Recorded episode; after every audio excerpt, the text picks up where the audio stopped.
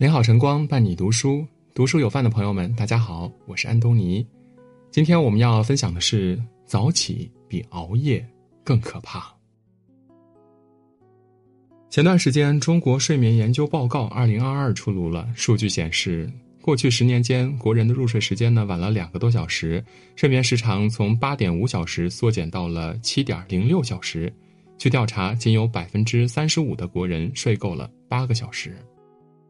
也就是说呢，现在的人晚睡晚起已经成为常态了，入睡时间一拖再拖，看似自由支配的时间得到了扩充，换来的却是糟糕的身体和浑浑噩噩的状态。富兰克林曾说：“我从未见过一个早起、勤奋、谨慎、诚实的人抱怨命运不好。掌控早晨，才能创造更高品质的生活。”坚持早起的人，往往拥有更加旺盛的精力和体力，可以高效率的应对学习、生活和工作。一日之计在于晨，真正拉开人与人差距的，不是晚睡，而是早起。网上有一个提问说：“那些早起的人赢在了哪里呢？”有一个高赞回答说：“一年三百六十五天，每天早起一小时，就拥有了三百六十五小时的高效时间。”早起让人感觉好像一天的时间都被延长了。当大多数人还在睡梦中，他们已经高效分配出很多时间，完成了很多事。网友初见依然亲身经历了早起带给自己的改变。以前晚睡晚起，上班时间很紧，到单位匆忙吃个早餐，简单收拾一下就要九点多了。工作呢，好像还没开始，一上午就过去了。导致晚上经常加班，第二天呢又会晚起晚睡的恶性循环。后来坚持提前一个小时起床吃早餐去上班，悠悠闲闲很长时间，抬头看表呢也才九点钟。对早上时间的掌控让我很有满足感，整个人的生活状态呢也好了很多了。把生活安排的有条不紊，才能把握人生的主动权。早起的人不再被时间追赶，而是可以指挥时间。高产优产的作家松浦弥太郎一直有早起的习惯，他每天早上五点起床，坚持写作锻炼，日复一日的坚持让他实现了写作和生活的双赢，创作出了很多经典作品。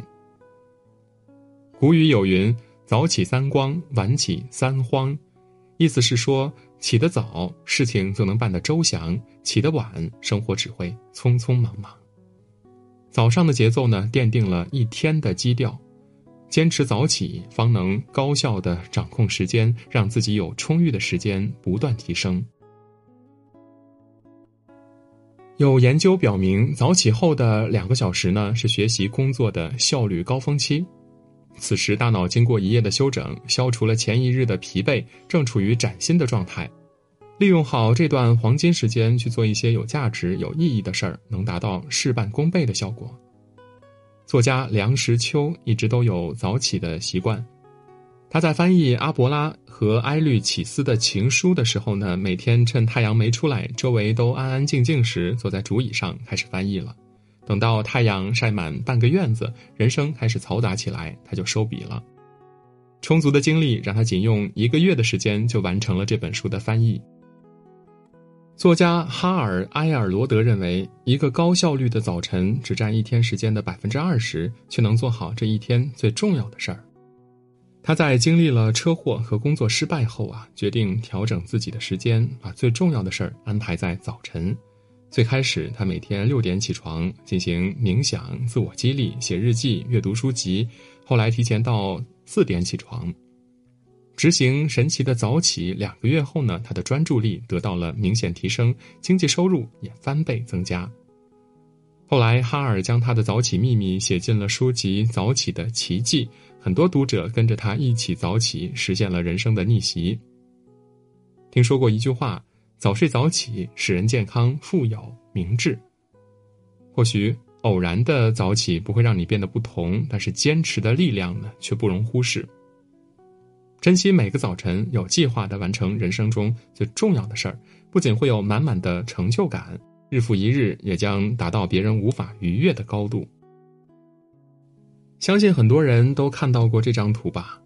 左边的女士呢，皮肤光滑细腻，看起来精神饱满，显得很年轻；右边的女士呢，眼睛暗淡无光，皮肤松弛，整个人看起来呢也苍老很多。这张对比图来源于伦敦科学家做过的一个睡眠实验，让一位四十六岁的英国女士连续五天睡满八小时与六小时，然后拍照记录她容颜的变化。通过对比，我们可以明显看出睡眠缺乏对于一个人健康的影响。杜克大学和新加坡国立大学的研究人员呢，也做过相关的研究，结果显示，长期缺乏睡眠的人，每天的衰老进程是正常人的四到五倍，且免疫能力大幅度降低。长期熬夜是在用自己的健康做代价。注重健康的人呢，都懂得早起的重要性。女星全智贤已经年过四十，但是她的身材依旧紧致，没有一丝赘肉，让人羡慕不已。这都要归功于他坚持早起运动，不论前一天工作到多晚，他始终保持每天早上六点起床运动的习惯。长久的坚持让他的身体进入了良性循环。正如他自己所说的：“如果有哪一天没有早起做运动，就会感觉全身都不舒服。”只有自己可以改变自己。每个优秀的人都懂得自我管理，而坚持早起就是自我管理最正确的方式。生理学上有一个概念，快乐是由多巴胺决定的，而幸福则多是由内啡肽决定的。或许早起尚未形成习惯时会让你痛苦，但坚持下去，你将会收获意想不到的幸福。网上看过一段话：早晨六点和八点完全是两个世界。六点起床，清晨的街道干净而空旷，天还没有完全亮。街上偶尔有车人，他们并不急着赶路，安安静静地穿过薄雾远去。你会看到升起的太阳，阳光洒在你身上，满满正能量。早起和不早起的人，不仅会在精神面貌和身体素质上拉开差距，还会拥有完全不同的生活态度。晚起的人只会看到城市的喧嚣，让人感到浮躁吵闹。而早起的人呢，会看到城市苏醒的过程，让人心生畅快之感。里斯本大学教授在全球知名的 TED 演讲台上分享了自己的经历。他做了一个连续二十一天在凌晨四点半起来的挑战，结果生活发生了前所未有的变化。可以看到日出，欣赏别人看不到的风景，有时间进行很多自我思考和对话，更加清醒的认知自我。与家人一起愉悦的吃一份喜欢的早点，一天呢都心情舒畅。他发现自己有了更多和自然相处、和自己相处、和家人相处的时间。浓浓的生活气息让他看到了自然的美好，生活的希望，生活状态也得到了很大改观。对待生活的态度影响了人生的质量。坚持早起，带着热忱投入每一天，既是热爱生活，也是善待自己，更是不断走向幸福的体现。美国情绪杂志刊登了加拿大的一项新研究，结果显示，晨型人比夜行人的情绪表现更快乐，自我感觉更健康，幸福感更强，生活总体的满意度呢更高。早起的人有更多可自由支配的时间，可以更好的掌控自己的人生，让每一天都过得从容而充实。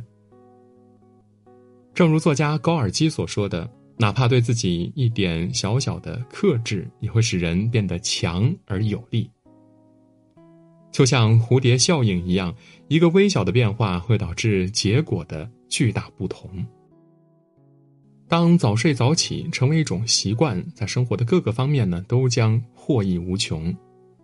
最后点亮再看，愿朋友们都能不辜负每个清晨，掌控时间，掌控自己的人生，做一个自律、热爱生活的人。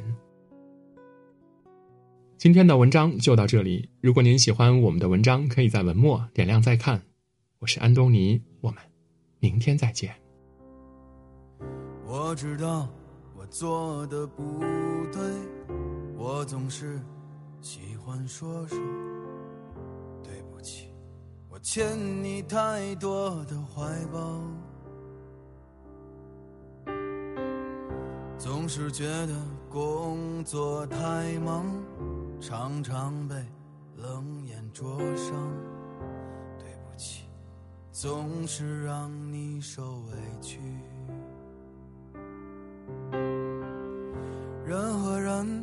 总是有差距，日子里总要遇难题。总是盼望太多，最后如不如意都被时间浇熄。Oh baby，你说你不是很在意，我想和你游遍世界，那样活着才有意义。我知道你和我都不喜欢逃避。时光拿走了你的美丽，岁月带走了我的脾气。对不起，我还欠你一场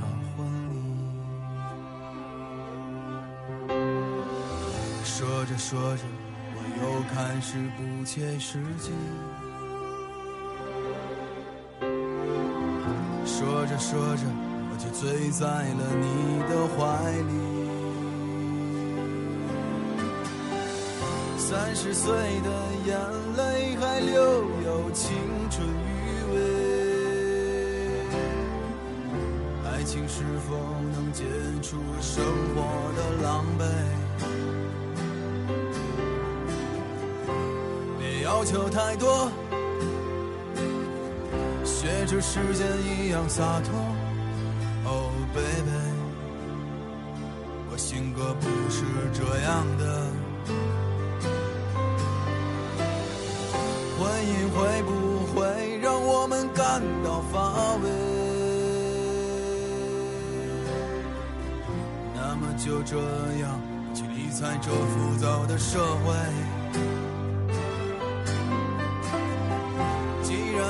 长大，那就不要学着。